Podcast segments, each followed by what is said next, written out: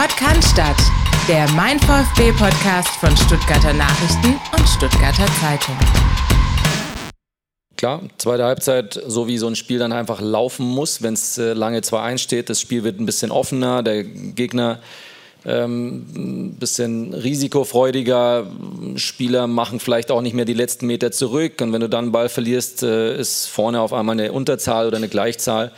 Ähm, so, und deswegen möchte ich neben Siru, der natürlich heute wieder der Matchwinner war, einfach auch meine, meine zwei Sechser mal hervorheben, hervorheben Anje und, und Atta, die dann über enormes Laufpensum ähm, ja, die, die Lücken gestopft haben. Und ähm, so haben wir dann das Spiel 3-1 gewonnen.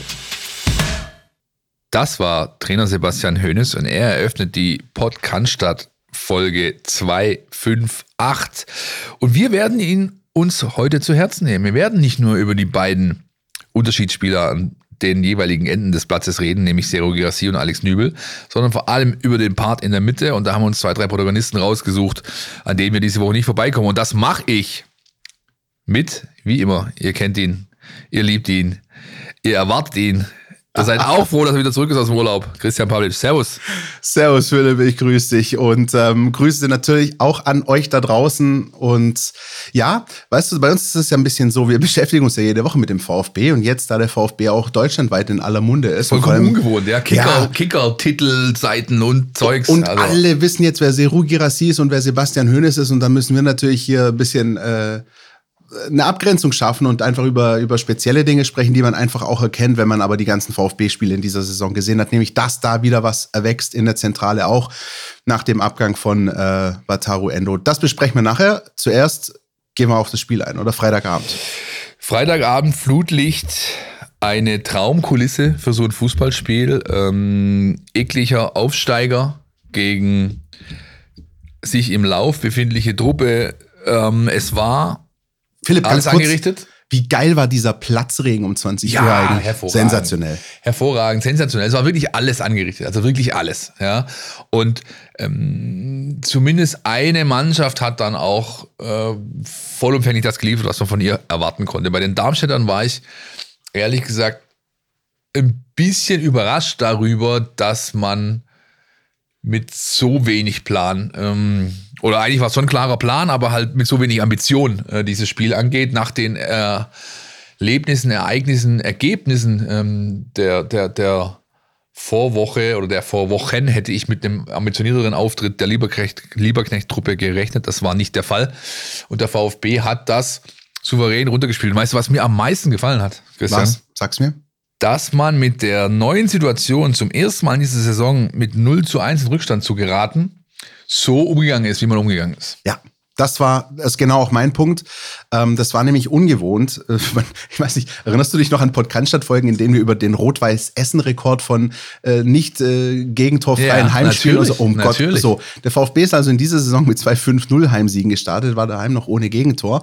Und ähm, da ist auch noch nie 0 zu 1 in Rückstand geraten. Genau, ist in dieser in Liga Saison nicht, ja? noch nie 0 zu 1 in Rückstand geraten und da, da muss schon ein eigener Spieler sein, der, der Alexander Nübel überwindet im eigenen Stadion.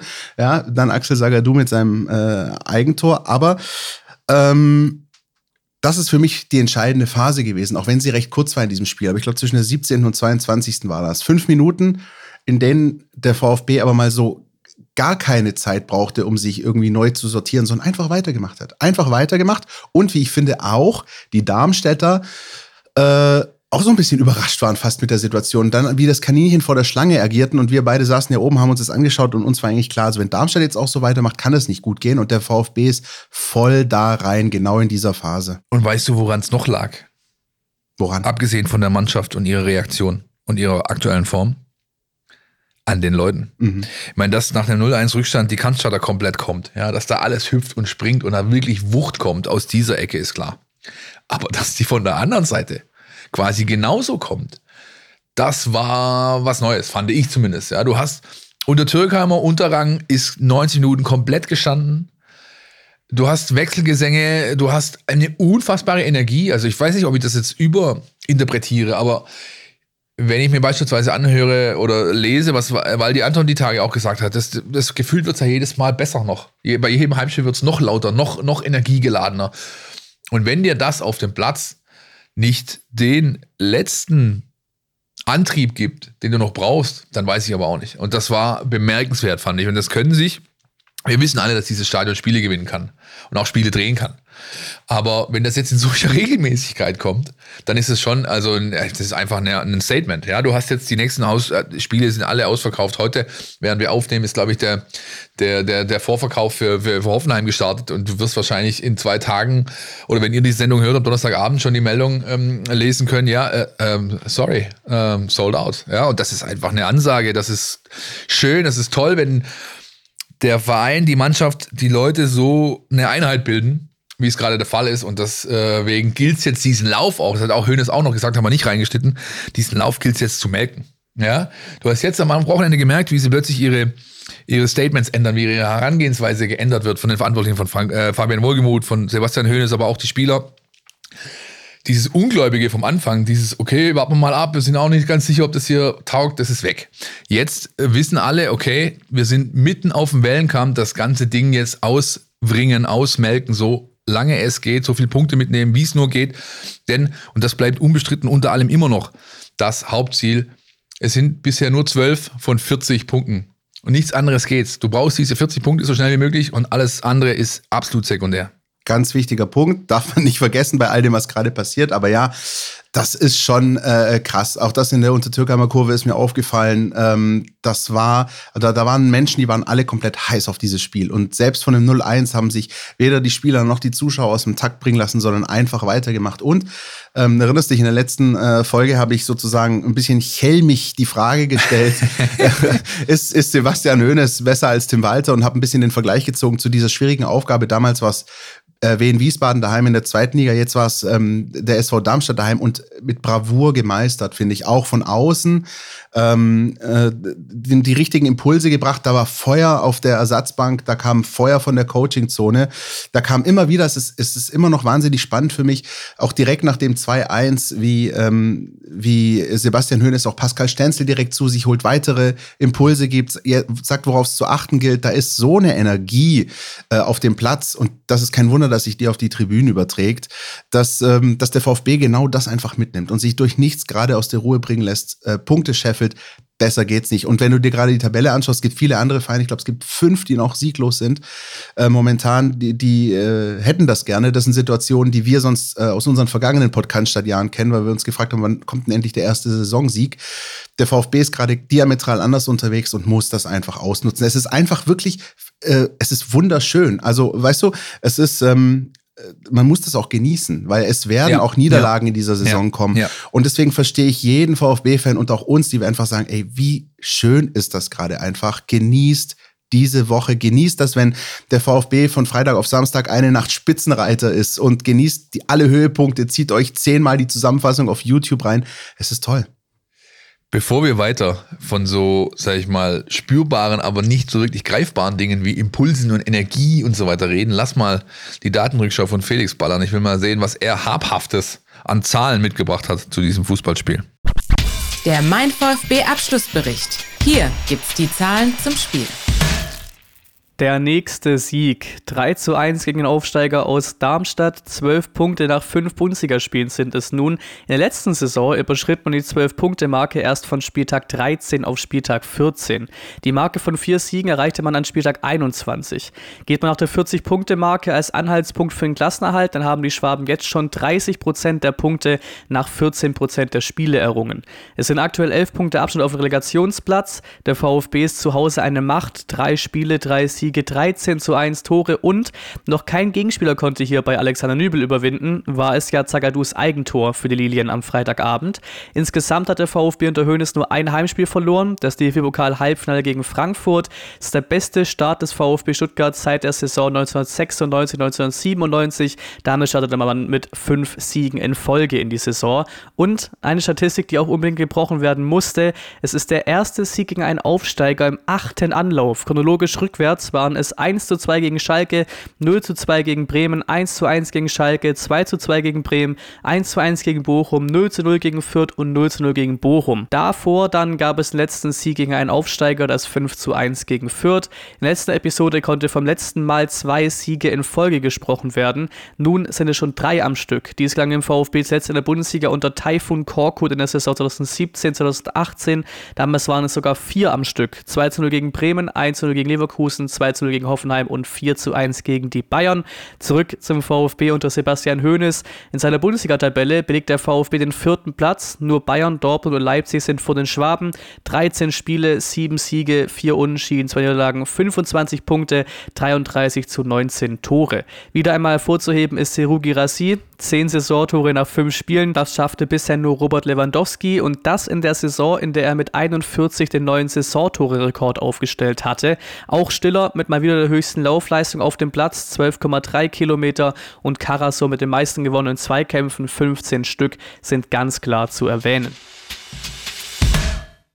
Vielen Dank, Felix. Ich glaube, für den Kollegen auch so ein bisschen ungewohnt, ne, dass er in letzter Zeit so, also es war, sag ich mal, in der, in der vergangenen Saison noch anders, dass er jetzt eigentlich tatsächlich wirklich auch viele, viele positive Dinge äh, liefern kann, mit denen man auch untermauern kann, dass der VfB äh, einfach auch omnipräsent ist auf dem Platz. Ja, aber auch, weißt auch für uns, ich meine, du musst ja nur, geh doch, nehmen mal unsere Hörer jetzt mit in unsere Redaktionskonferenzen. Ja? Jahrelang waren die Themen einfach vorgegeben, weil der, das Negative quasi Dinge notwendig gemacht hat, die man jetzt aufarbeiten muss, über die man jetzt schreiben muss. Und jetzt hast du die Situation, dass es genau Gegenteil der Fall ist. Ja, jetzt kannst du endlich mal diese Geschichten machen, die da sind, die aber sonst einfach runterfallen, weil keine Zeit dafür ist noch. Ja? Beispielsweise die, die, die, äh, die Nummer, zu der wir nachher dann kommen, ja, diese Stenzelgeschichte beispielsweise, die ich am Wochenende machen konnte. Ja, oder das, das, das kommt normalerweise einfach gar nicht vor, weil der Raum dafür nicht da ist. Jetzt ist er da und das ist eine sehr, sehr schöne Situation und hat viel auch mit der allgemeinen, mit dem allgemeinen Vibe rum um diesen Verein zu tun. Ja, wenn du die Leute auf der Straße beobachtest, die freuen sich alle nach zehn Jahren gefühlt Scheiße fressen, auf Deutsch gesagt, jetzt endlich mal so eine Zeit erleben zu dürfen und das äh, ist jedem zu gönnen. Insofern genießen, solange es möglich ist. Ich weiß jetzt nicht, wie ihr den kommenden Werbeblock genießt, aber macht's einfach mal und wir sind gleich danach wieder für euch da mit den einzelnen Personalien, auf die wir äh, in dieser Woche eingehen wollen. Bis gleich. Ihr wisst ja, Freitag ab 1 macht jeder seins. Aber bevor ihr ins Wochenende geht, müsst ihr noch eine Sache erledigen. Eure Mails checken und den Mein VfB Newsletter lesen. Da steht alles drin, was ihr braucht, um rund um die Weiß-Roten mitdiskutieren zu können. Jetzt sofort abonnieren unter meinvfb.de.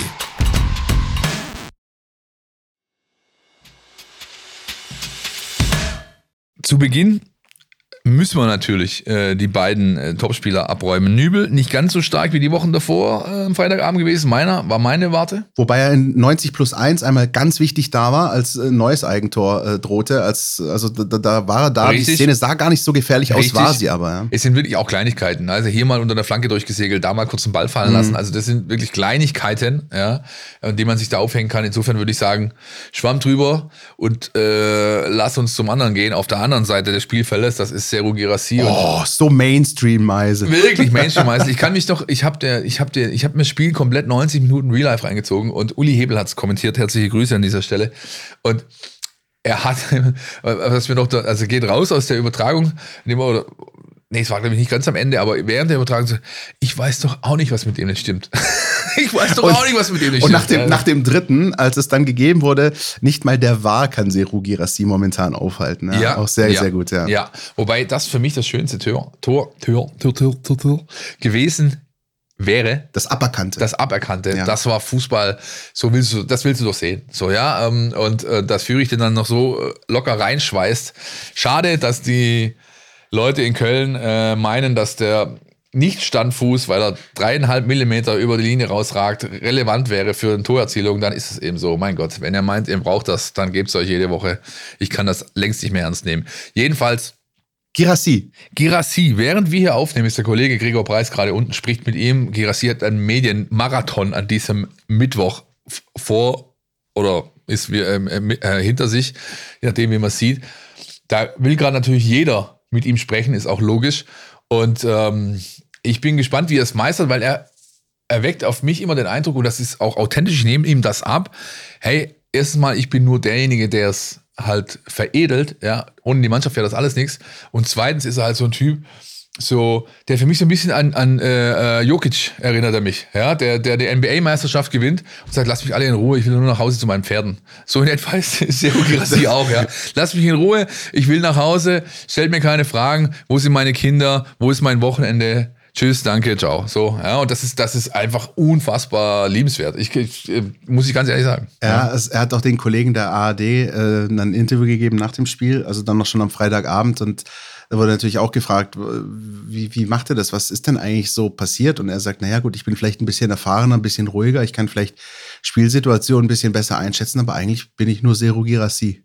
Und das finde ich so schön. Ja. Das finde ich so sympathisch, weil ähm, man merkt ihm das an. Man merkt ihm das wirklich auch bei den Toren an, dass da jemand ist, der einfach momentan das Gefühl verspricht, guck mal, ich mache hier einfach nur meinen Job und den mache ich halt gerade gut und es läuft und let's go. Und das finde ich toll, ja.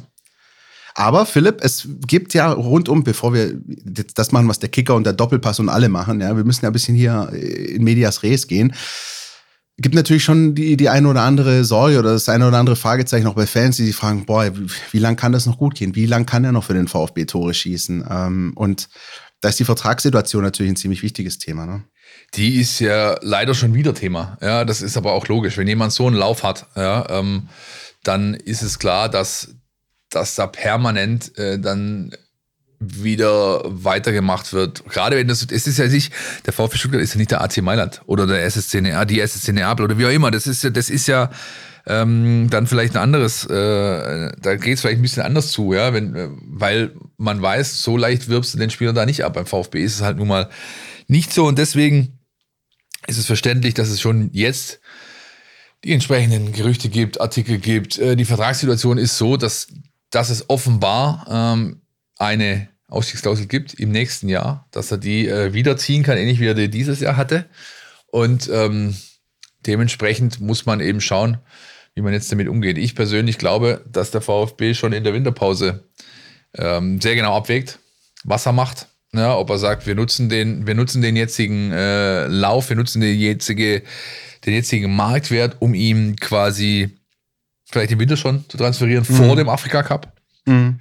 Oder aber ähm, ja, man zieht es durch, weil man eben sagt, pass mal auf, auch wenn er uns vier Wochen fehlt, ja, ähm, ich glaube, ich habe es mal angeschaut, so grob, wenn Guinea ins, in die K.O.-Spiele kommt, fehlt dann mindestens drei Spiele, glaube ich. Äh, maximal würde er aber sogar sechs Spiele äh, fehlen, wenn die ins Finale kommen sollen.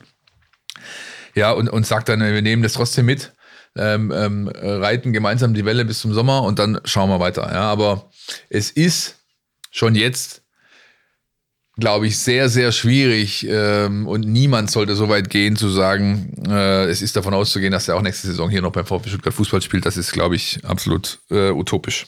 Und dennoch, wenn das Ganze so ruhig abgewogen wird, wie auch Seru Girassi sich momentan gibt, dann mache ich mir da wenig Sorgen. Es wird wirklich die Frage sein, ähm, ich glaube, darauf kann man es fast runterbrechen, kommt im Winter ein unmoralisches Angebot? Ah wo du drüber nachdenken musst. Ja. Weil wenn du dir dann eben auf der anderen Seite die Klausel anschaust, es wird kolportiert 20 Millionen um den ja. Dreh.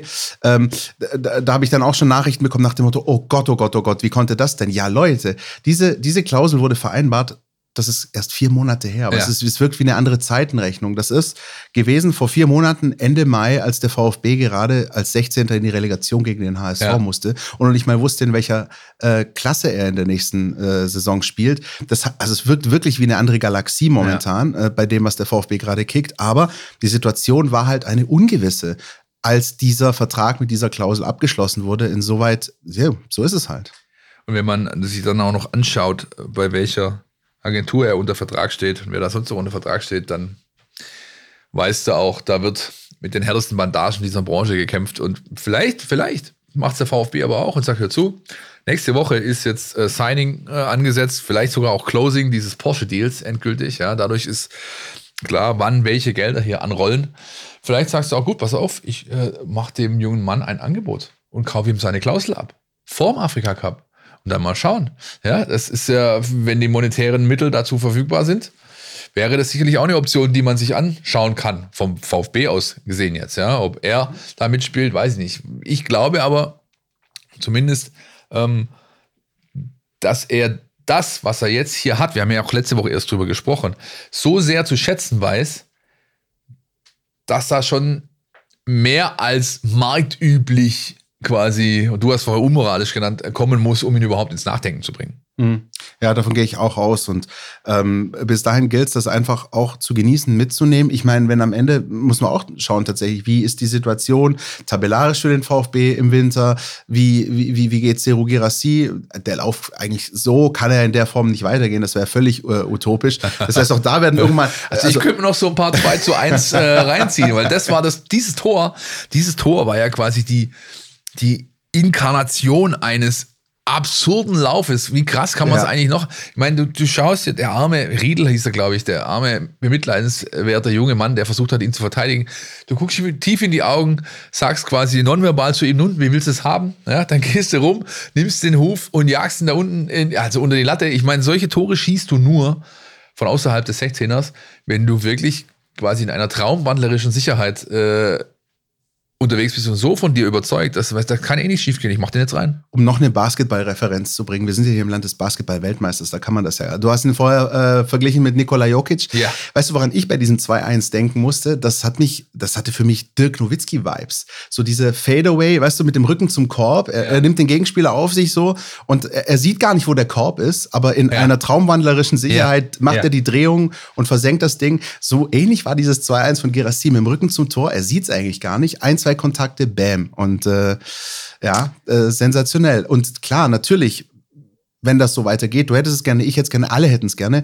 Aber wenn das irgendwann mal halt so weit kommt, ich, ich will es nicht an äh, den Teufel an die Wand malen, aber wenn irgendwann der Kicker und der ganze Doppelpass äh, plötzlich im November, Dezember anfangen, Minuten zu zählen, in denen er nicht ja. getroffen hat, weil auch das gibt es ja bei Stürmern. Natürlich, das wird kommen, das wird garantiert kommen. Absolut. Ja. Dann, äh, dann ist die Geschichte einfach wieder eine andere. Ja. Ich ähm, bin jetzt einfach nur gespannt, ob sein Lauf sogar ihn so weit äh, äh, Gas geben lässt, dass er jetzt gegen den ersten FC Köln Verhandlungen anstrengt, weil die ihn dreieinhalb Jahre gefühlt auf äh, allen Autogrammkarten, die es gab, falsch geschrieben haben. Also sein Name. Ja, ihr habt vielleicht alle Fußball-MML gehört die Tage. Äh, herzliche Grüße an Herrn Vogelsang an dieser Stelle. Wir haben es nachgeprüft. Es ist tatsächlich so. Es gibt äh, Zeugnisse davon. Ja, äh, das Internet vergisst nichts. Es war wirklich so, dass der erste FC nicht genau wusste, wie schreibt er denn einen jungen Mann jetzt und es trotzdem auf tausende Autogrammkarten gedruckt hat. Aber Christian, konsequent. Konsequ immerhin konsequent, richtig. Wir haben vor dem äh, Beginn dieser Sendung gesagt, wir kümmern uns jetzt heute mal nicht nur um die, die rausstechen, sondern wir kümmern uns um alle anderen, die nämlich ihren Teil dazu beitragen, dass die beiden so rausstechen können. Wo fangen wir an? Bei Kalle Stenzel. Ja, komm, lass uns damit direkt anfangen, weil äh, wir haben ja auch am Freitag darüber gequatscht und ähm, ich habe dich ja auch noch dazu fast genötigt, ihm noch eine halbe Note mehr zu geben in der Einzelkritik, äh, weil, weil ich finde, ähm, dass ähm, ja, ja, das, aber, ist, ja. das ist, das ist, das ist, das ist einfach äh, grundsolide, guter Fußball. Ähm, dass er, dass er Gefühl hat, dass er einen guten Schuss hat, das wissen wir. Also alle, die den VfB verfolgen, wissen das schon länger. Die mal im Training gesehen haben, im Training, genau. Ja. Aber dass er jetzt diese Rolle äh, auf der Position so einnimmt, dass er gleichzeitig defensive Stabilität wahrt in ganz großen Zügen der Partie und andererseits aber nach vorne so viele Impulse setzt, ähm, das finde ich schon beeindruckend. Und zwar, man kann es einmal ganz kurz äh, runterbrechen. Der VfB hat am Freitag gegen Darmstadt drei Tore geschossen. Bei den ersten beiden liefert er jeweils den wichtigen Assist zum Assist, also den vorletzten Pass. Und beim dritten liefert er dann sogar den direkten Zuckerpass auf Seru Girassi, weil er genau in dieser Millisekunde erkennt, da ist die Gasse und da ist die Möglichkeit äh, reinzustechen. Ähm, wie ich finde, einer der, der unbesungenen Helden äh, beim VfB in den vergangenen Wochen. Generell auch nicht nur jetzt, sondern das ist mir jetzt auch wichtig zu sagen, auch in all den äh, dunklen und schweren Phasen, auch in all den Trainingslagern und Vorbereitungsphasen, ist er immer einer gewesen, der immer da ist, der nie äh, rumgenölt hat, der, der immer ähm, sich ins Team eingeordnet hat und immer seinen Job gemacht hat. Und dass, dass sich das jetzt so zurückzahlt für ihn, ähm, das freut mich ganz besonders, ehrlich gesagt. Ich habe es ja dieser Tage schon geschrieben alle reden gerade über Sergio Grassi, viele über Sebastian Hoeneß, manche über die neue Mitte, Stiller und Karasor werden wir auch gleich tun, aber keiner über Kalle Stenzel. Mhm. Und das gehört einfach geändert. Ja. Ähm, komm, für mich kommen drei Dinge zusammen. Erstens mal, er ist wie immer top in Shape, gut vorbereitet, ähm, ernährt sich professionell, lebt professionell, ein Musterprofi. Das ist das erste. Grundvoraussetzung, Basis. Die zwei anderen Dinge sind wichtiger. Zum einen, Vertrauen vom Trainer. Kriegt er seit Saisonbeginn, seit, nee, seit Vorbereitungsbeginn, um genau zu sein. Und das spürt man bei ihm. Daran er wächst er, daran hebt, es hilft ihm auf diese Stufe, auf der er gerade ist, äh, zu kommen, zu, da reinzuwachsen. Und das zweite ist aber auch, ähm, das dritte, so ist richtig, finde ich, ein taktischer Kniff, den es beim VfB schon mal gab. Und zwar von Pellegrino Materazzo, nur spiegelverkehrt. Materazzo hat es gerne gemacht, dass nominell zwar eine Viererkette dasteht, bei Ballbesitz sie aber asymmetrisch wird. Das heißt, der äußere, äh, der ein Außenverteidiger rückt quasi ins Mittelfeld äh, auf, schiebt vor. Das war damals oft mit Borna Sosa zu sehen, auf der linken ja. Seite, logisch, wenn man seine Offensivpower ausnutzen wollte. Jetzt siehst du das auf der anderen Seite. Pascal Stenzel. Kalle spielt ganz oft eigentlich einen verkappten Mittelfeldspieler. Dadurch sind seine Wege kürzer. Dadurch kann er was kompensieren, was er nämlich nicht hat. Geschwindigkeit. Richtig.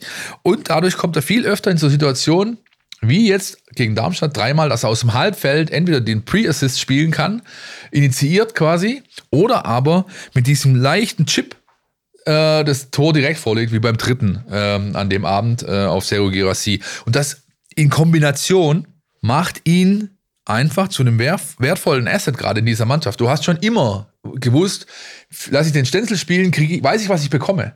Der spielt, der hat keine Amplitude in seinen Leistungen, der schwankt nicht, der hat keinen Ausreißer nach unten und nach oben, der spielt halt sein Ding.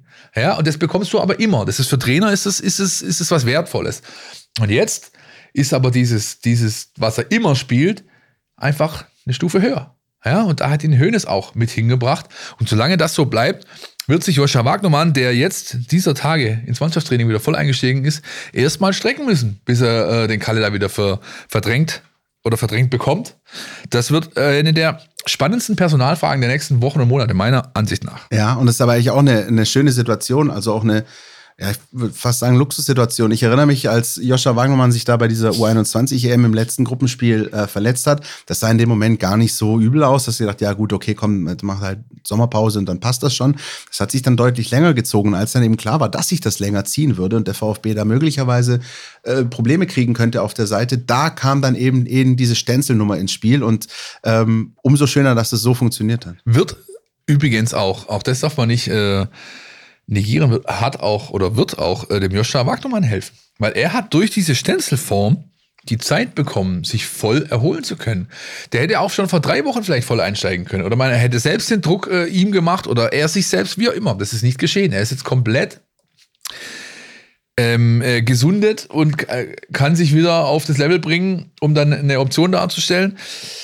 Da war keine zeitliche äh, Drucksituation gegeben, keine Not. Und das hat auch Joscha Wagnermann hat davon profitiert, von der Form von Pascal Schenzel. So, und wenn wir schon bei der U21 EM sind, wenn wir sie kurz angesprochen haben, dann kann ich gleich direkt dabei bleiben. Weil, ähm, was man bei dieser U21 EM auch gesehen hat, neben dieser Verletzung von Wagnermann, war ähm, ziemlich beschissene Leistung des DFB-Teams. Ich kann es anders nicht sagen.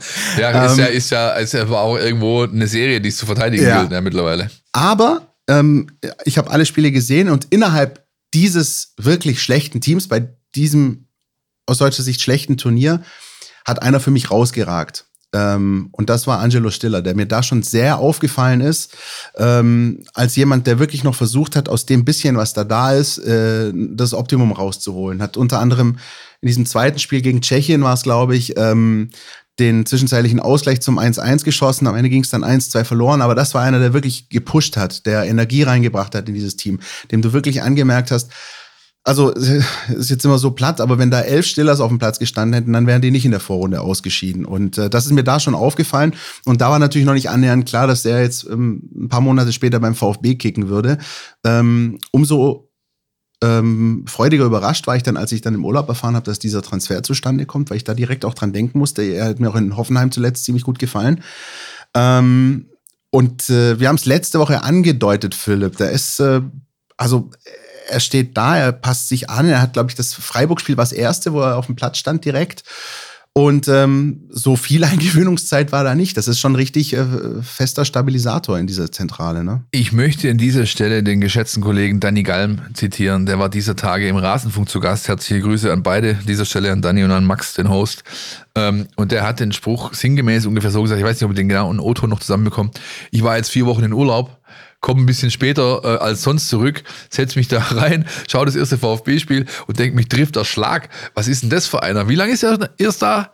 Das kann gar nicht sein. Ja, also so, das hat er quasi umschrieben, äh, die Tatsache, dass Angelo Stiller in dieser Mannschaft nicht nur mitschwimmt, sondern sie mittlerweile ähm, also, also ein entscheidender äh, Faktor ist, quasi ein, ein stiller Faktor. Ja? Schöner Sendungstitel eigentlich übrigens. Ja, ähm, sollten wir nehmen. Ja, möglich. Ist gekauft. Okay, und, und, und äh, die, die, ja, es ist also wirklich, du hast, wir haben ja drüber gesprochen, welches riesige Vakuum Endo hinterlässt. Und das kann Angelo Stiller nicht sofort füllen. Das ist auch gar nicht gefragt. Wir müssen übrigens eine Sache aber noch klären, Philipp. Machen wir Ben Stiller Stiller aus ihm oder ist er ein Stiller? Also, Jetzt habe ich mich so bemüht, aber wir können natürlich auch stiller. Ja, ja wie du Oder magst. einfach Anche. Wie wär's mit Anche? Ja, das ist gut. Das Anche. hat Sebastian Hönes auch gesagt. Ähm, beim Vakuum war ich. Also, das ist ja logisch. Also, das kann er nicht voll ersetzen. Ist auch nie der Plan gewesen. War auch nie ja. das Ziel. Überhaupt nicht das Ziel. Das ist unmöglich, einen Spieler wie Wataru Endo vollumfänglich aufzufangen. Das geht nicht. Aber durch seine Art und Weise des Spiels und auch durch die Tatsache, dass er so schnell auf diesem Level funktioniert, durch die Tatsache, dass er mit Carasso so toll harmoniert, schafft er zumindest, sag ich mal, den rein äh, sportlichen Teil so gut es irgend geht zu kompensieren. Das ist wirklich so zu sehen. Das muss man auch, finde ich, anerkennen, dass er der hat ja nicht viel Zeit, der wurde unter der Woche verpflichtet und es war eigentlich klar, der spielt am Samstag. Ja? Und er hat gespielt und er hat sofort in einer Art und Weise gespielt, die selten ist bei Neuzugängen, ganz ehrlich. Gegen Freiburg, was direkt der lange Ball auf Ito, meine ich, vorm 3-0, der also da läuft mir das Wasser im Mund zusammen, wenn ja, ich sowas sehe. Der ja. sofort diesen der Raum erkennt. Das ist eigentlich ein Ball, der ein Notball, ja. der, weil er unter Druck ist. Aber er sieht halt die Option ja, und spielt dann da die Linie runter. Genau, und der Rest ist Geschichte, Ito auf Gerassi. Aber das ist wirklich ähm, äh, auffällig und äh, ich finde, das ist sozusagen dann auch transfertechnisch, wenn man dann solche Transfers irgendwann bewertet. Für mich ist das sozusagen die oberste Kategorie, wenn also ein Spieler neu ist und ähm, einfach dabei ist, als wäre er schon lange dabei. Das ist, finde ich, das Beste, was dir passieren kann, weil wie oft haben wir auch über Neuzugänge gesprochen und darüber, hm, braucht noch ein paar Wochen, hm, muss ich noch einfügen. Das ist bei vielen, ja. vielen Spielern ja, der ja. Fall, das ist beim Gros der Fall und dann gibt's aber eben diese Peak-Spieler, diese, die halt wirklich auch auf dem Weg Nationalspieler irgendwann sind, die, und das ist er für mich übrigens, ohne jetzt da äh, äh zu viel übertreiben zu wollen, für mich ist das für, ganz klar, dass der früher oder später Nationalspieler wird im A-Team. Ähm, dass, dass du eben so eine Klasse von Spieler hast, bei dem eben genau das nicht auffällt, dass er eben genau diese Anlaufzeit nicht braucht, sondern sich sofort einfügt, sofort erkennt, wie ist hier das Konstrukt, wie wird gespielt, was will der Trainer von mir und, und da, das ausfüllt. Da kannst du auch, äh, ähm, könnt ihr mir glauben oder nicht, kannst du halt auch einen ganz, ganz großen Teil dieses Kuchens kannst du Atta anrechnen. Ja. Ja, weil er, er das ganz sicherlich mit initiiert hat. Ja, ganz sicher hat, hat, hat da auch von ihm äh, äh, etwas stattgefunden. Und ich meine, der spielt, der spielt auch hochsolide. Ja, er macht, er macht seinen Job super, aber er ist halt eher der Stehende der stehende Sechser. Ja, und ähm, das ist was, was der Mannschaft auch, auch sehr hilft, dass die beiden nie gleich stehen. Die stehen immer gestaffelt. Einer sucht immer, also Anje, ich bleib dabei. Anje, Anje sucht eigentlich immer die Tiefe. Hata kommt kurz, hilft auch. Wir haben letzte Woche, da haben wir es ja angerissen gehabt, dieser Serbi-Aufbau, den der VfB oft übt äh, oder ausübt. Das heißt, ähm, Nübel steht mit dem Fuß auf dem Ball, wartet so lange, bis er angelaufen wird und dann geht eigentlich die Maschine los und dann kommt gegen die zwei Außen, äh, die zwei Innenverteidiger stehen eigentlich sehr breit. Der erste, der stehende Sechser kommt kurz, ist Atta. Und da ist äh, dann es oft so, dass der VfB quasi lockt dadurch es löst natürlich Fußball, wie immer, ist ein Wenn-Dann-Spiel, löst beim Gegner was aus, ja? Diese Lock, dieses Locken und dann läuft die Maschine an. Und dann ist es halt super, wenn du da ein Duo in der Zentrale hast, die nicht nur ähm, schön gestaffelt immer unterwegs sind, sondern auch sich offensichtlich jetzt schon in einer Art und Weise verstehen, die einfach so nicht erwartbar war. Ja? Und dann ist es bei Atakara, so wie ich finde, ähm, ist nicht nur das linke Bein und das rechte Bein, was äh, in im Saisonstart sozusagen ganz, ganz wichtig war, sondern weißt du, was es für mich noch war? Der Zeigefinger. Ja. Weil, weil wenn Atakara was gemacht hat, und ja. zwar vom ersten Spiel gegen ja, Bochum, richtig, ja, richtig. er hat den Dirigenten gegeben. Er hat diese Rolle an sich genommen und gesagt, ich bin jetzt hier derjenige, der, der Kommandos gibt, der, der sagt jetzt drauf, jetzt nicht. Äh, und, und ganz viel muss man darauf achten. Gibt auch bei uns im, im, im Fotoportal ganz, ganz viele Bilder von Atakan Kara, sowieso der Arm oben und der Zeigefinger irgendwo ja, hin zeigt. Ja. Das ist für mich auch ein, ein ganz sinnbildliches Ding, weil genau das ist ja sozusagen, also das eine, was du halt bei Endo kompensieren musstest, war das rein taktische, das Spieltaktische. Und das andere war aber so das Persönliche oder die Persönlichkeit. Das heißt, du musstest abseits von Waldemar Anton, dem neuen Kapitän, und Seru Girassi von dem Sturm, du musstest in der Zentrale einen neuen Kapitän in Anführungsstrichen Dirigenten finden. Also jemanden, ja. der die Fäden, bei dem die Fäden zusammenlaufen und der die auch zieht und der entsprechend dafür sorgt, dass das gesamte Konstrukt von hinten bis vorne einfach funktioniert. Und ja. diese Rolle hat Atakarasor von der ersten Minute gegen den VfL Bochum äh, so adaptiert und das war eben halt auch elementar wichtig. Dann kommt äh, oder bleibt für mich nur zu hoffen, dass ihn nicht das Schicksal ereilt, das äh, den Kollegen ähm, Dosch ereilt hat. Weil mhm. der war quasi sein Vorgänger. Die U21-Generation davor war Niklas Dorsch, der, der Ange ja, in dieser Mannschaft. Und der hat beim FC Augsburg zwar immer wieder mal Highlights zwischendrin drin gehabt, gute Phasen, aber dauerhaft ähm, als Starter etabliert hat er sich immer noch nicht. Und der ist ja genauso hoch veranlagt gewesen. Ja, oder ist es immer noch. Ja, und da bleibt zu hoffen, dass Stiller diesen Weg weitergeht, genauso wie Enzo Milo wichtig ist in dem, in dem Thema, ja, weil klar, Stiller versucht den Verbinder oder macht den Verbinder, aber das brauchst halt immer wieder auch einen, der, der dann, der das abholt, der, der, der, der, der, der entgegen, der diese gegenläufige Bewegung macht und das, also wenn ich einen Spieler wirklich herausheben wollen würde an diesem Freitagabend, war es für mich Milo. Der hat, der hat zum ersten Mal, der war wie so ein freies Radikal, der war nicht wirklich festgelegt auf irgendeine Position, aber er hat er war die, der Antreiber der, dieser Mannschaft. Er hat immer wieder gekurbelt, gekurbelt, gekurbelt gemacht. Und ganz ehrlich, wenn er bei dem einen nicht ausrutscht, dass, dass ihm Gerassi dahin klatscht, dann macht er halt zwei mhm. wunderschöne Tore, nicht nur eins. Ja? Weil das war ja eigentlich deckungsgleich zu dem auf der anderen Seite in der ersten, das erste, das er macht, kriegt er nochmal von Gerassi so aufgelegt auf die Kantstadt dahin und rutscht da, oder sein Standfuß rutscht weg beim Schuss. Und dann kommt nur so ein, so ein Gürkchen raus, das natürlich dann der Torhüter Schuhen äh, aufnehmen kann.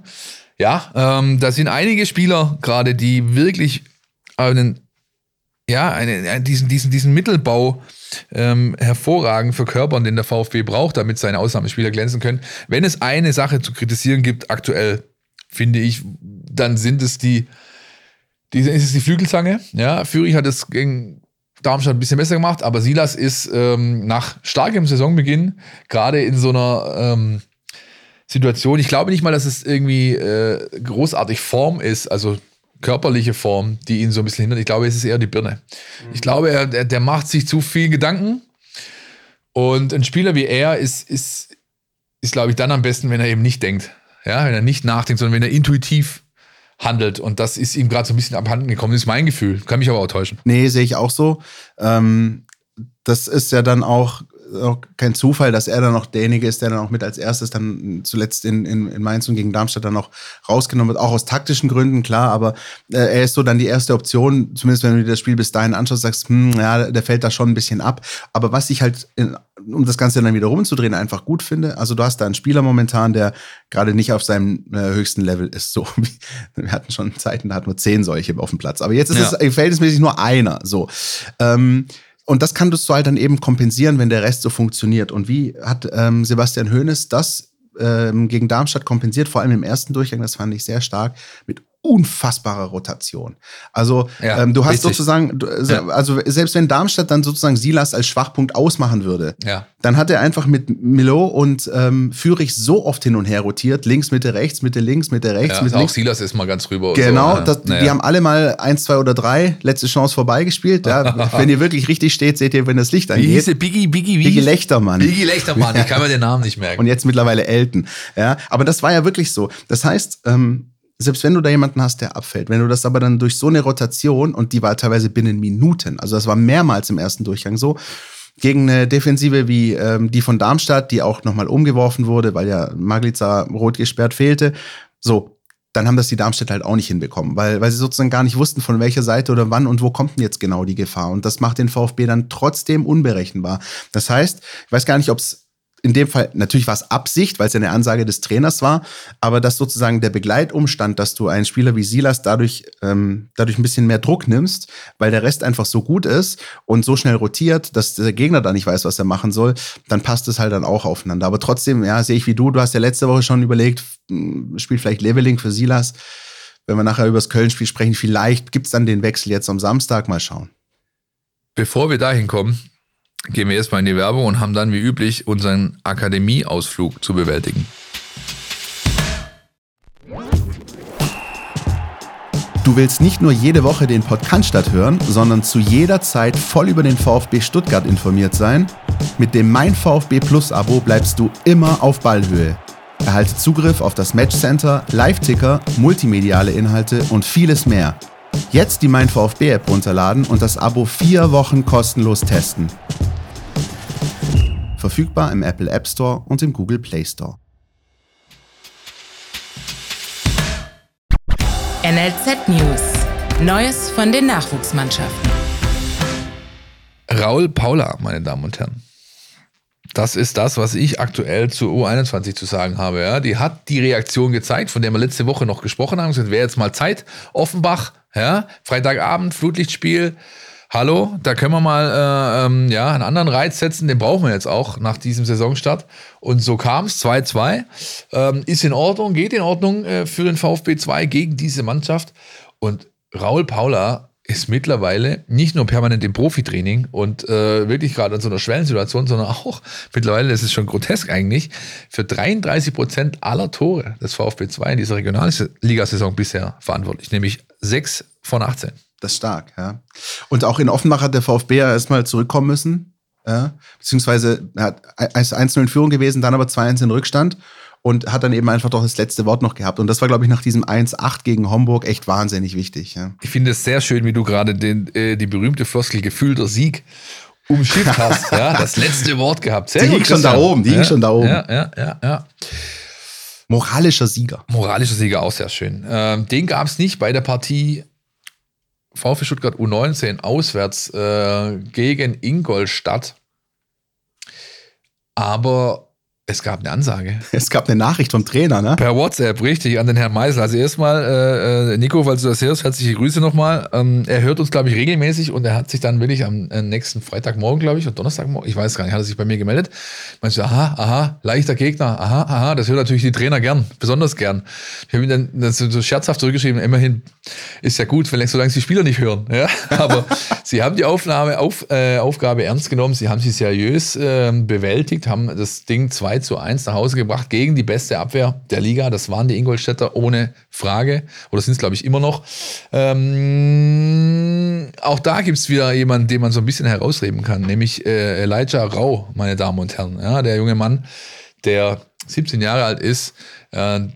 In der Vorbereitung, so hat es mir der Trainer gesagt, schon sehr, sehr auffällig, ja, äh, sehr gut performt und dann junger Kerl, muskulär, ein bisschen äh, Schwierigkeiten gehabt, deswegen hat man ihn lange rausgenommen. Das hat sich ausgezahlt, denn er hat zwar erst ähm, 50 Prozent der Saisonspiele gemacht, nämlich drei, aber schon vier Tore erzielt, der junge Mann. Äh, unter anderem ein Hattrick in der Woche vor dem Ingolstadt-Spiel. Und jetzt ähm, wird es mit Spannung zu sehen sein, wie sie am Wochenende performen.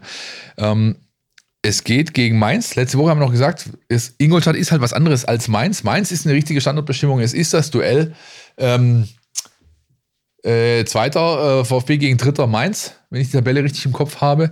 Es wird am Bruchweg gespielt, ja? also auch schöne Atmosphäre. Da ist zwar jetzt die Hölle los, aber das Stadion äh, und seine ja, sein, sein Ruf, das ist eigentlich was. Die Bruchweg Boys, erinnerst du dich noch? Ja, klar. Christian. Nein, aber das ist natürlich äh, eine, schön, eine, schöne, eine schöne Rahmenbedingung. Und auch da hat Elijah Rau sehr gute Chancen, wieder in der Startelf zu stehen. Und damit, sagt natürlich auch, stehen Leute nicht in der Startelf, die man da vielleicht erwartet. Ja, einen Elliot Boyupi, der auch nachgewiesen hat, dass er Tore machen kann. Ein Nino Kutos, den man gekauft hat, äh, aus Österreich geholt hat für den Startposition. Oder ein äh, Carlo Curani, der natürlich den Namen hat, äh, wo alle gleich erstmal die Luft anhalten kurz. Ja, das ist äh, momentan so, dass die alle zuschauen müssen von draußen, wie Elijah Rau äh, hier die U19-Bundesliga zusammenballert. Und ich, auch da bleibt es zu hoffen, wie bei der ersten Mannschaft ja auch, wenn du so einen Lauf hast, dranbleiben, auf die Welle, auf die Welle rauf, reiten, solange es geht. Und das äh, ist dem jungen Mann zu wünschen und dem Trainer und seiner ganzen Mannschaft natürlich auch. Ja. So, lieber Herr Willig, wenn Sie, du, diesen Part jetzt gehört haben zum, sag ich mal, dem, was in der vergangenen Woche bei der U19 des VfB passiert ist, ne, zum Spiel in Ingolstadt oder zum anstehenden Spiel gegen Mainz, wenn da irgendwas nicht gestimmt haben sollte oder bitte möglicherweise Anruf, ein Name falsch ausgesprochen oder, oder die Tabellenposition mal falsch benannt, hier, Philipp ja. Meisels Handy ist immer an. Ist ja. immer an. Ja. ja. Sehr schön. Ich finde das gut. Schon. Nein, nein, nein. Ich freue mich immer, ob, wenn er sich meldet, egal ob es äh, aus sag ich mal, erhobenen Zeigefingergründen ist oder eben äh, sonst. Hier gut. und als Gesprächspartner äh, im, im, Podcast wäre mal schön, ne? kannst du auch mal sagen. Das genau richtig. Das müssen wir eigentlich mal so langsam, aber sicher auf die Beine stellen. Gut, Definitiv. wir haben noch ein bisschen, ein paar Folgen bis zur Winterpause. Das kriegen wir vielleicht hin. Würden uns freuen auf jeden Fall. Die U17 äh, ihres Zeichens 4-1 beim SSV Jahn Regensburg und auch da gibt es einen Spieler, Philipp, den man herausheben kann, meine wenn Damen wir, und Herren. Genau, wenn wir im Duktus bleiben wollen, ja. meine Damen und Herren, dann Matthäus Zingas. Äh, ich hoffe, ich habe es richtig ausgesprochen. Ich kenne den Spieler nicht. Ich weiß nur, er ist griechischer Juniorennationalspieler. Er ist momentan der Go-To-Guy in äh, der Mannschaft von Jan Kirchhoff. Und das ist auch eine Bilanz. Also, die musste bei allem Respekt, ja, es ist nur B-Junioren, ja, aber es ist immerhin also nationales Level, Bundesliga. 8-8-5 ist eine Ansage, ja. Acht Saisonspiele, acht Tore, fünf Vorlagen. Boah. Junge, Junge, Junge. Also, der weiß, äh, wo der Ball hin muss, nämlich äh, ins Eckige, in das Tor und ähm, beweist das oder stellt das Woche für Woche unter Beweis. Deswegen ist die Mannschaft auch Tabellenführer. Und äh, der Verfolger, das sind die Jungs aus dem Adlerhorst. Ja, die U17 Junioren der SG Eintracht Frankfurt. Und da kommt es jetzt am Wochenende zum Duell um die Spitzenposition in mhm. dieser Liga, nämlich der erste VfB Stuttgart empfängt den zweiten die SGE aus Frankfurt. Und äh, wer am Sonntag um 13 Uhr nichts Besseres zu tun hat, der gehe bitte auf die Anlage des VfB Stuttgart von 1893 und schaut sich dieses Spiel an. Gibt es umsonst, kostet keinen Eintritt. Kann man einfach hingehen, sich das anschauen, die Jungs supporten und ich glaube, das haben sie sich aufgrund ihrer aktuellen sportlichen Performance absolut verdient. Definitiv. Und dann haben wir unsere nächste Kategorie. VfB Frauen. Die Highlights aus der Hafenbahnstraße. Präsentiert vom Brustring Frauen Podcast. Grüß Gott, Letzam. Was gibt's Neues aus der Hafenbahnstraße? Letzten Sonntag spielte die erste Mannschaft des VfB Stuttgart in dem einzig wahren Derby auswärts gegen die zweite Mannschaft des KSC. Das Spiel gewannen die Mädels dann auch tormäßig souverän mit 6 zu 1. Wenn man nur das Ergebnis sieht, erscheint dies recht deutlich, aber es spiegelt den Spielverlauf nicht komplett wider. Zur Wahrheit gehört nämlich auch, dass der VfB die Anfangsphase ziemlich verschlafen hat und die Führung quasi aus dem Nichts kam. Ab dann hatte sich das Team aber gefangen und das Spiel kontrolliert. Jana Spengler schnürte einen starken Dreierpack, Jana Beuschlein einen Doppelpack. Positiv zu vermerken ist demnach auch die gute Chancenverwertung. Defensiv war es trotz eines Tores jedoch nicht die beste Leistung. Hervorzuheben ist hierbei, dass Vanessa Diel im Tor ein überragendes Comeback gegeben und sensationell gehalten hat. Fazit, es ist noch deutlich Luft nach oben, aber zumindest ergebnistechnisch befindet sich die Mannschaft auf dem richtigen Weg. In der Oberliga steht das Team nach dem zweiten Spieltag nämlich hinter dem Hegauer FV auf Platz 2.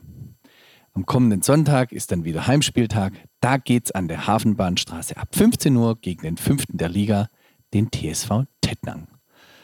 Auch hier gilt wieder, kommt zahlreich vorbei und unterstützt die Mädels. Wichtige Info, seit dieser Saison gibt es auch wieder Dauerkarten für die Spiele der ersten Mannschaft an der Hafenbahnstraße. Ganz wichtige Info, auf die alle schon lange gewartet haben. Die Trikots der Frauen können nun endlich käuflich erworben werden. Momentan im Fanshop am Stadion. Perspektivisch sollen sie aber auch im Onlineshop erworben werden können. Am Dienstag waren die Mädels zur Anprobe bei Krüger Dirndl, um sich für den 4.10. einzudecken. Denkt dran, 4.10. rot-weißer Vasentag im Grandelzelt. Kommt alle zahlreich vorbei und vergesst euren Mitgliedsausweis nicht. Und auch Spielerinnen auf Reisen gibt es. Torspielerin Besa Lezi, ist mit der kosovarischen Nationalmannschaft im ersten Spiel ihrer UEFA Nations League Gruppe in Bulgarien unterwegs. Von hier aus viel Erfolg, liebe Besa. Ja, das war's dann auch wieder aus der Hafenbahnstraße. Bis nächste Woche. Tschüss. Also ich habe ja so meine Probleme damit, wenn man jetzt auch schon anfängt, gegen den KSC 2 irgendwelche komischen Derby-Takes hier rauszuhauen und so. Und ja, es ist schön, sie haben es gewonnen, sie haben es verdient und auch hoch gewonnen, alles, alles gut. Aber ich habe da so ein bisschen meine Probleme damit. Ja? Ähm, weiß nicht, wie fandest du das? Ja, gut, äh, ich meine, Sieg gegen KSC ist ein Sieg gegen KSC, den musst du ja, erstmal mitnehmen, aber na klar, ja. Ich weiß nicht, äh, ja, aber hm, ja, vielleicht, ich, vielleicht bin ich da auch irgendwie falsch abgebogen, aber, aber ähm, das war jetzt für mich ein bisschen too much. Ich meine, ich habe es nur Social Media verfolgt, muss ich auch sagen. Ja, also das ist, aber wenn dann da alle vom Groß vom Derby-Sieg und. Ja. Ich glaube tatsächlich, weißt du was aus meiner Sicht, das möchte ich, äh, das haben wir nämlich in der letzten Woche eigentlich ja gar nicht besprochen, weil wir natürlich äh, die, die wunderbaren Einspieler äh, der Brustringfrauen haben. Ja. Aber der, der eigentlich wichtige Sieg war für mich gegen Herrenberg davor. Also das ist für mich so KSC Derby hinher, dies das, okay, alles ja. klar.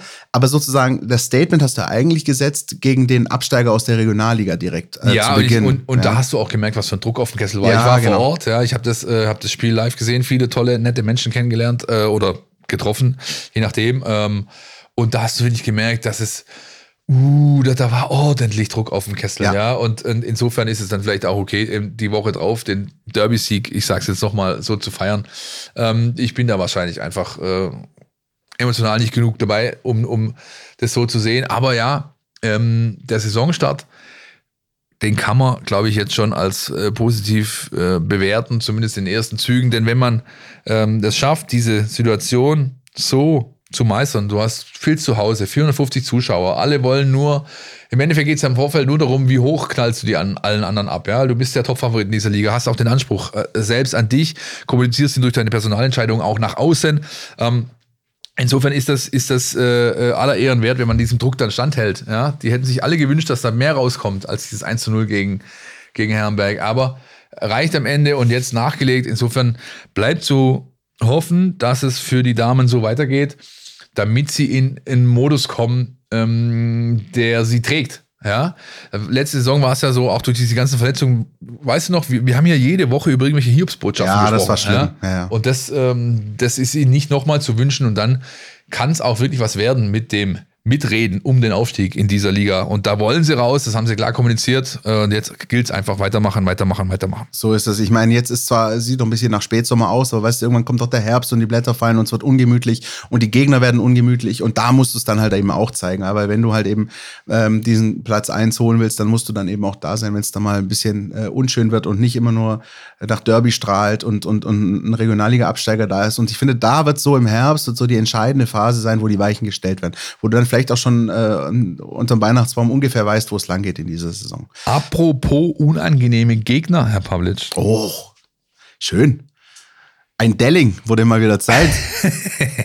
ja, gut. Äh, ähm, ist für mich so, äh, der FC ist so einer, ein unangenehmer Gegner, denn alle erwarten jetzt, wenn sie diese Konstellation sehen, den bisherigen Saisonverlauf sich angucken beider Mannschaften, niemand erwartet etwas anderes als einen Sieg des VfB Stuttgart. Und das ist die größte, größtmögliche Gefahr. Ich habe es in meinem Kommentar zum Spiel am Samstag, am Sonntag so geschrieben, nie ist der Abschwung näher als im Moment des Höhepunkts. Ja, und oh. Gut. Das ist tatsächlich. Mal, was ist denn heute ich los? Ich weiß auch nicht, Christian. Ich habe irgendwas war im Frühstück. Jedenfalls. Ähm, Aber es ist gut, es ist richtig. Ich finde ich find das wirklich gefährlich, ja. Ähm, ich verstehe das, dass die Mechanismen so greifen, logisch, bei den Fans eh, äh, auch bei vielen Medien. Aber die Kölner sind mit Vorsicht zu genießen. Wenn ich die beiden nächsten Aufgaben mir anschaue, dann ist Köln die schwierigere, nicht Wolfsburg. Ja, das kann ich nicht beurteilen, aber was, was, also was mir auf Wie, jeden Fall auffällt. nicht beurteilen, dafür bist du eingekauft hier. ja, ich weiß jetzt nicht, ich muss mir noch äh, rausnehmen, dass ich nächste Woche sage, dass Wolfsburg der unangenehmere ist. Das Türchen muss ich mir offen lassen. ähm, aber, aber ähm, was ich überhaupt nicht akzeptiere, äh, und ich glaube, das geht dann auch Sebastian Hoeneß und das geht dann auch dem Team so, dass der VfB, also klar, der VfB hat zwölf Punkte, die Kölner haben einen Punkt, aber dass der VfB jetzt nur deswegen ganz großer Favorit da auf den Auswärtssieg ist, mitnichten. Das ist absolut großer Humbug. dieses Spiel ist völlig offen. Und ich sag dir auch warum. Ähm, weil ja, der VfB jetzt natürlich mit zwölf Punkten super dasteht. Ähm, da möchte ich aber jetzt trotzdem an der Stelle auch noch ein bisschen Wasser in den Wein gießen, denn es gibt äh, so ein, für Anglizismen bist du eigentlich da, aber es gibt auch so ein, so ein äh, Spruch aus oder so, so, so eine Bezeichnung aus dem US-Sport, die nennt sich Strength of Schedule. Ja, und äh, ja, dazu muss ja. man natürlich auch sagen, ja, der VfB hat zwölf Punkte, ja, das ist super, ja, wir können es und sollen es genießen. Aber der VfB hat natürlich auch gegen Mannschaften gespielt, die jetzt momentan in der Tabelle auch natürlich aufgrund der Siege hinter ihm sind, aber die auch so vielleicht nicht ganz so stark eingeschätzt werden. Vielleicht SC Freiburg mal als Ausnahme. Ähm, das war vielleicht so ein richtiger Sieg gegen eine Mannschaft, wo man gesagt hätte, die erwartet jeder eigentlich am Ende der Saison vor dem VfB. Die anderen, Mainz, Darmstadt, Bochum, das sind Spiele, wo wir auch vorher gesagt hätten, wenn du eine entspannte Saison haben willst, dann solltest du die gewinnen. Das hat der VfB gemacht, nicht mehr und nicht weniger. So, das ist das eine, das ist die VfB-Perspektive. Und die andere Perspektive ist die Kölner Perspektive. Und da muss ich total an den VfB der vergangenen Jahre denken, weil genau da sind die Kölner gerade. Die werden ergebnistechnisch deutlich unter Wert geschlagen. Äh, ich habe ein paar Spiele gesehen, die stehen damit nur einem Punkt. Und die hätten definitiv mehr haben müssen. Jetzt sicher keine zwölf wie der VfB, aber es gab ganz, ganz oft ähm, äh, zu Saisonbeginn äh, so Spiele und die hatten wir halt beim VfB in den vergangenen Jahren oft, wo du immer denkst, hm, eigentlich ganz ordentliche Leistung. Aber irgendwie mit einem blöden Klops oder sonst was um den Lohn der eigenen Arbeit gebracht und am Ende stehst du mit leeren Händen da und das passiert ihnen total oft. Das ist ihnen letzte Woche in Bremen passiert. Das ist ein Spiel, das müssen sie auf keinen Fall verlieren. Sie tun es trotzdem und stehen jetzt halt unter Druck. Das heißt, was ich sagen will, ist, wenn man sich die Tabelle anschaut, ist der VfB ganz oben und der FC ganz unten. Ähm, tatsächlich nähern sich beide für mich so ein bisschen in der Mitte an, ja, so äh, was die was die reelle Leistungsfähigkeit angeht. Und deswegen ist es, wie du auch sagst, zwar gefährlich, aber ich glaube, beim VfB wird keiner den Fehler machen und jetzt sagen, oh, guck mal, wir haben hier elf Punkte Vorsprung auf den FC hier, wir laufen da mit dicken Eiern äh, in Köln rein. Das glaube ich nicht. Ähm, was allerdings ganz interessant ist, Philipp, und das finde ich wiederum auch spannend mit Blick auf das äh, Startprogramm, das der VfB hatte, es passiert jetzt zum dritten Mal dieselbe Situation für den VfB. Er tritt jetzt nämlich zum dritten Mal nacheinander gegen eine Mannschaft an, die einen Punkt auf dem Konto hat. Und die Punkte, wenn man so schön sagt, ganz, ganz dringend benötigt. Also das war in Mainz so.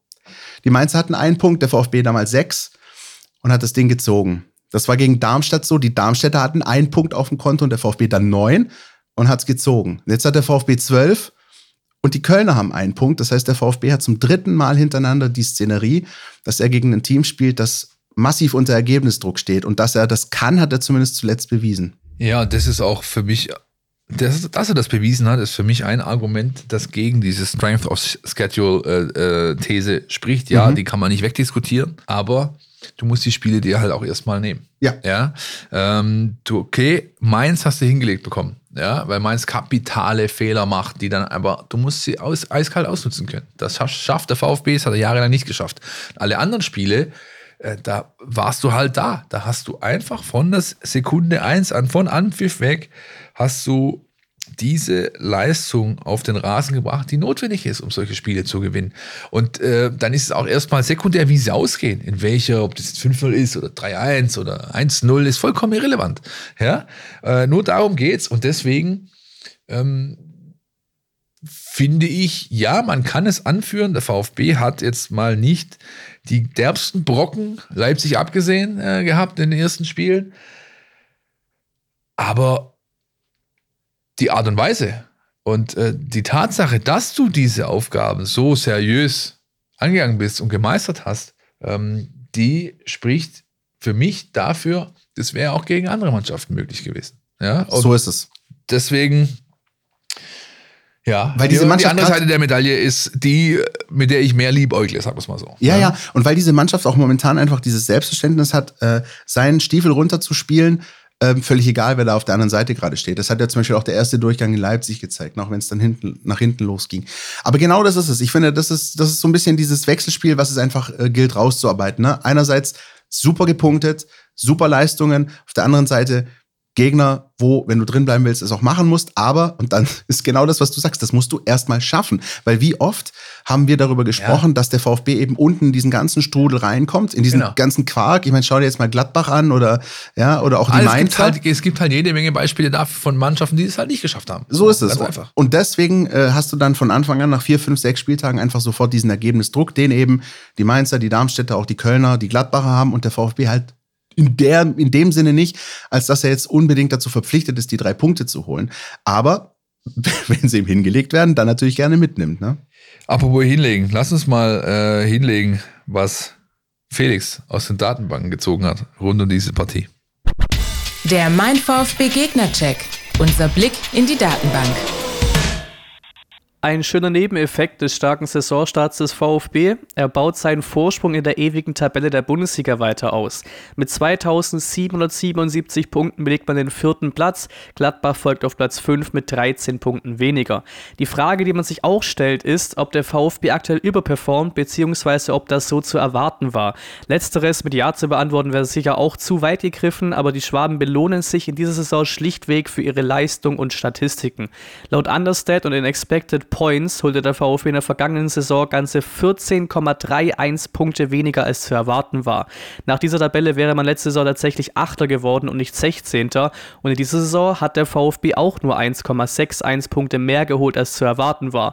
Man könnte also sagen, der VfB überperformt nicht, sondern passt sich einfach seiner Leistung und Statistik an. Mit dem ersten FC Köln folgt nun der dritte sieglose Gegner in Folge. Köln, Darmstadt und Mainz belegen aktuell die Plätze 16, 17 und 18. Es gab bisher 51 Auswärtsspiele Heimspiel des VfB in Köln. Die Schwaben gewannen davon nur 10. Die Bilanz in diesem Jahrhundert kann sich aber sehen lassen. Seit dem Jahr 2000 ging nur ein Spiel verloren im Winter 2021. Sonst stehen sechs Siege und sechs Unentschieden. Nun wieder der Blick auf die Daten im Liga-Vergleich. Der VfB bleibt als Mannschaft Platz 3, Köln nur auf 16, sowie individuell sehr stark in der Passquote. Stiller, Karaso, Ito, Zagadou und Anton kommen alle vor dem ersten Kölner in dem Ranking. In der Top 10 der gewonnenen Zweikämpfe sind Hübers, Chabot, Girard Girassi und Sagadu. Daxo und Hüber sind auch in der Top 10 der gewonnenen Kopfballduelle. Köln steht auf Flanken aus dem Spiel. Platz 1 als Mannschaft, Pagarada ist individuell auf Platz 2. Wenn es intensiv wird, ist Ljubicic zu finden. Platz 9 in der Laufdistanz und in den Sprints und Platz 10 in den intensiven Läufen. Hier hat Köln generell auch als Mannschaft statistische Vorteile. Der VfB hat die wenigsten Faust am Gegner begangen. Individuell ist interessant, FC-Offensivspieler Waldschmidt ist hier auf Platz 4 in der Liga. Beim VfB gibt es drei Ex-Köln Kölner, Natei, Fürich und Girassi. Der einzige Ex-VfBler im Kölner Kader ist etwas weiter hergeholt, nämlich aus der Laufbahn in den Jugendvereinen, Davy Selke. Ja, ja, wir hatten es vorher schon angesprochen, auch ein Seru Girassi war mal beim ersten FC Köln unter Vertrag. äh, das, Vertrag. Das, das wird interessant. Ich bin mal gespannt. Also wäre natürlich schon, äh, schon stark, wenn er da auch zumindest mal einen macht und, äh, und den Kölner nochmal zeigt, äh, was wir da eigentlich damals hatten und vielleicht nicht erkannt haben an Potenzial. Ja, nicht nur was die Schreibweise angeht. ja, weil, ja weil, weil, sie natürlich damals auch völlig äh, geblendet waren von Modest. Da war alles Modest, Modest, ja. Modest. Und, und in diesem, aus diesem Schatten ist er nie rausgekommen. Ähm, umso, umso erstaunlicher die Entwicklung jetzt. Aber äh, diese Diskussion überlassen wir all den Doppelpässen und Kickern dieser Welt. Wir gehen in ganz tiefe Sphären beim ersten FC Köln und haben unsere Player to Watch rausgesucht, die ähm, wie heißen, Philipp? Sie fangen beide, die Vornamen fangen beide mit D an. Das ist aber, glaube ich, die einzige Gemeinsamkeit, die die beiden Herrschaften haben. Ne? Viel mehr ist da nicht, glaube ich. Ne? Ja. Viel mehr ist da, glaube ich, nicht. Also, Dejan Ljubicic und Davy Selke. Äh, Fang du an mit äh, Ljubicic, bitte. Ja, der Ljubicic, den äh, ich persönlich schon äh, ja auch länger verfolgt habe, auch schon vor seiner Zeit beim 1. FC Köln. Ähm, 25 Jahre Österreicher. Sein Bruder übrigens, äh, Marin Ljubicic, spielt bei Dinamo Zagreb und äh, ist äh, auf dem Weg, möglicherweise kroatischer Nationalspieler zu werden. Also ein sehr interessantes Brüderpaar im Profifußball. Und ähm, für mich ist der Ljubicic so ein bisschen sinnbildlich für den FC zuletzt, weil er war derjenige, der, der wirklich ähm, top performt hat, als sie auch unter Baumgart äh, Serien hingelegt haben, gut gepunktet haben, äh, sicheren Klassenerhalt geschafft haben. Und genauso ist er jetzt gerade im Saisonstart jemand, der so ein bisschen hinterherhinkt und ein bisschen abfällt und noch nicht so das gezeigt hat, was er eigentlich kann. Ähm, und äh, ja, verkörpert so ein bisschen dieses, ähm, das, was man so von außen über den FC denkt. Ähm, die Mannschaft hat was, die hat eigentlich auch Spirit, die hat auch Umfeld, Fans, Trainer, alles haben wir alles schon besprochen, noch in den vergangenen Jahren. Aber irgendwie springt da der Funke momentan noch nicht so über. Und das genau ist auch bei der Ljubicic äh, aus dem Mittelfeld äh, der Fall. Da kommt gerade zu wenig und deswegen stehen sie da momentan auch so da. Also ich weiß nur eins. Bitte. Wenn wir mal wieder die Zeit haben, ein Podcast Bullshit Bingo für euch vorzubereiten. Eine Grafik für Social Media, die ihr euch abarbeiten könnt, während ihr die Sendung hört, dann muss da zwingend drauf, Public baut Dynamo Zagreb Referenz ein. Das ist einfach Pflicht. Ja? Das ist richtig. Ja. Ähm, ansonsten habe ich dem nichts hinzuzufügen, was du gesagt hast. Ich kann aber noch ein paar Worte über Davy Selke verlieren, denn es gibt kaum einen Spieler im Bundesliga-Business, den ich so sehr verachte wie Davy Selke, gleichzeitig aber auch respektiere. Davy Selke ist ein Typ, von dem ich äh, seit Jahr und Tag einfach mir immer wieder dieselbe Frage stelle: Warum spielt so einer Bundesliga? Was kann der? Also, warum ähm, ist der als Schirmer so gefragt? Wird immer wieder. Ähm, kommt immer irgendwo Verein, unter, ne? Genau, kommt immer irgendwo unter, meistens dann auch Starter. Und du denkst dir, wenn du den so spielen siehst, was denn? Was ist es denn? Was ist es denn, was ihn äh, so gut macht? Und jetzt kommen wir zu dem Punkt, warum äh, ich das ähm, äh, den Respekt zolle ich habe, wie gesagt, lange Jahre drüber nachgedacht. Und der einzige Grund für mich, der plausibel für mich erscheint, ist jener, dass Davy Selke so ein Spieler ist, wie ich es auch früher war, aber auch wie Spieler sind, die ich, die ich so gerne habe. Ja, jemand, der permanent in deinen Kopf kommt. Jemand, der dich nervt, der die Ellbogen ausfährt, der auch mal die unfairen Dinge macht, wenn der Schiri nicht hinguckt und wenn es nur ein, ein Knie rausstellen ist, der dich dann auch noch verhöhnt und lacht wenn du scheiterst daran, ja, wenn du, wenn du dich provozieren lässt und so weiter. So einer ist Davy Selke. Und ehrlich gesagt, es nötigt mir wirklich Respekt ab. So ein ganz kleines bisschen mag ich ihn auch neben all der Verachtung. Und deswegen ist Davy Selke für mich in dieser Woche mein Player to watch. Weißt du, was ihn so ein bisschen auszeichnet im, im, im Gegensatz zu all diesen äh, NLZ äh, hochgezüchteten sonstigen Spielern? Er ist halt noch so ein richtiger Straßen. Ja, das ist eine Ratte, Mann. Das ja, ist eine richtige genau Ratte. Und ich, ich, ich mag sowas. Ja, ich mag, das ist, das ist wie, also, ja, ich, zum einen, äh, Abneigung ohne Ende zum anderen, aber ganz insgeheim, boah, eigentlich ist es ein geiler Typ. Ja, das sind also, die Spieler, die du, die du eigentlich hast, wenn sie auf der anderen Seite stehen, aber die genau, du liebst, wenn genau, sie bei dir den stehen. willst du bei dir in deiner Truppe haben. Wenn ich, wenn ich, wenn ich ein Training spiele, kann den, ich werde den immer als erstes wählen. Ich werde den immer als erstes wählen. Der ist bei mir in meiner Mannschaft. Gegen den spielen will ich auf gar keinen Fall. Und ist nicht so, dass er nicht auch schon gegen den VfB genetzt hätte, für Werder Bremen, für die Hertha. Also es ist ja. einer, der auch weiß, wie er dem VfB wehtut. Ähm, aber wir hoffen natürlich, dass das am Samstag nicht so sein wird, weil Philipp, der VfB, sich was einfallen lässt oder einfach genauso weitermacht? Ich glaube, sie schaffen es nochmal an ihr äh, Limit zu kommen. Sie schaffen es nochmal, ähm, das abzurufen, was sie die letzten Wochen ausgezeichnet hat. Ich glaube aber nicht, dass es für einen Sieg reicht. Das wird ein Unentschieden werden. Ähm, ich glaube auch nicht mit allzu vielen Toren, denn Köln wird hinten wirklich, also glaube ich, Steffen Baumgart, bei allem Respekt, der wird, äh, glaube ich, erstmal schauen, dass sein Laden hinten dicht hält. Also Chabot, Hübers und wie die da hinten alle heißen, die werden, die werden eine vielbeinige, einen vielbeinigen Block vor den 16er stellen und hoffen, dass es irgendwie sich gut ausgeht. Und der VfB wird sehr viel Ballbesitz haben. Er wird sehr hohe Passquoten haben, aber mehr als ein Tor wird nicht rausspringen. Trotz Seru Giras. Das heißt, du nimmst mir vielleicht den Tipp weg und sagst 1-1. Das ist vollkommen richtig. da muss ich ja was anderes sagen. Ja, also doch das 0-0. Trau dich doch, komm, trau dich doch. Nee, äh, nee, äh, dazu, ich weiß nicht, dass, dass der VfB es nicht schafft, äh, ein Tor zu schießen, schwierig. Ähm, Wenn es am Ende 0-0 ausgeht, bin ich natürlich der Depp. Ähm, Jetzt kann ich aber auch nicht unentschieden tippen, weil das wäre ja auch ein bisschen doof. Dann ne? musst, dann weißt, musst du ins Risiko dann, gehen, Christian. Dann sage ich 1 zu 2. Der VfB uh. macht weiter und holt den nächsten Dreier. Wie es auch immer kommen wird, wir werden nächste Woche drüber sprechen. Und bevor ihr die nächste, die 259 hört, haben wir noch ein kleines Schmankerl für euch. Und der, mit dem wir gesprochen haben, der meldet sich jetzt mal direkt. Hallo, hier spricht Felix Magath und ihr hört den Podcast. Felix Magath war Trainer des VfB Stuttgart vor 20 Jahren, als am 1. Oktober 2003 der VfB Stuttgart in der Champions League zu Hause gegen Manchester United gewann. Das 2-1 bis heute eins der epochalsten, historischsten und wichtigsten Ergebnisse und Spiele aus VfB-Sicht in der VfB-Geschichte für die Fans immer noch ähm, ein Datum, was man sich immer merkt, was man nie vergisst. Eingebrannt hat Eingebrannt für immer. Äh, eines dieser Spiele, eines dieser Spiele, das für immer bleibt und das sich eben jetzt am kommenden Sonntag zum 20. Mal jährt und für uns Anlass war, äh, mit dem damaligen VfB-Trainer zu sprechen, Felix Magath. Ähm, wir sind äh, nach München gefahren, Philipp haben ihn besucht und eine wunderbare Zeitreise erlebt. Wir haben einfach mal all all das ausdiskutiert, was rund um dieses Spiel passiert ist. Anekdoten, also ich sag nur Stichwort Staatsgalerie, ohne zu viel zu verraten.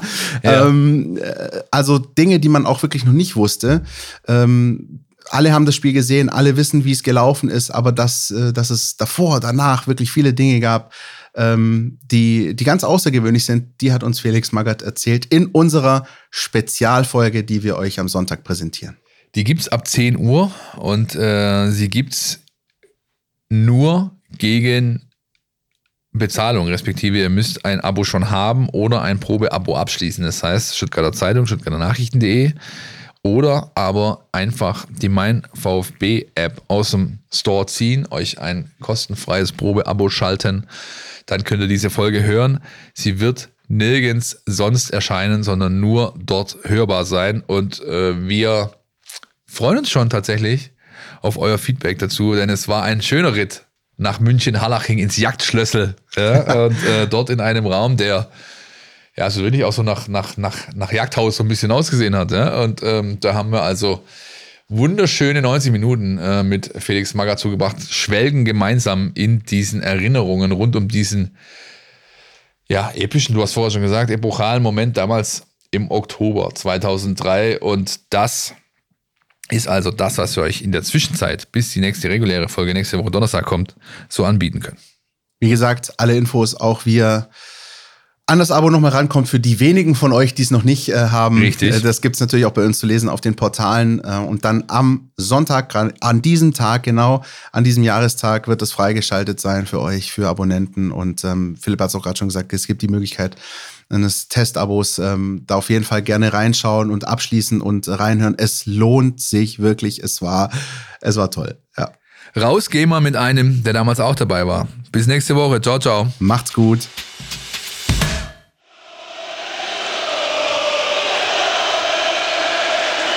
Ah, souverän von Soldo.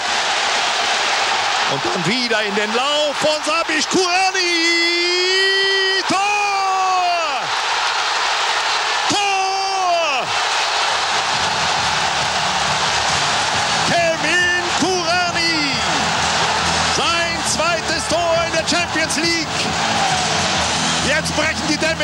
Gottlieb-Daimler-Stadion.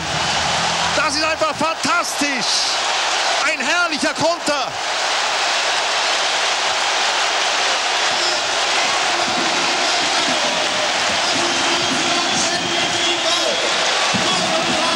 Wunderschön, Sabisch direkt weitergeleitet.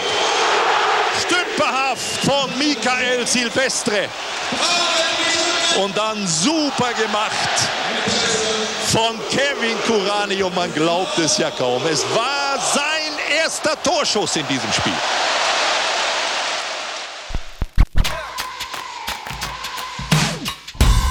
Podcast der Mein VfB Podcast von Stuttgarter Nachrichten und Stuttgarter Zeitung.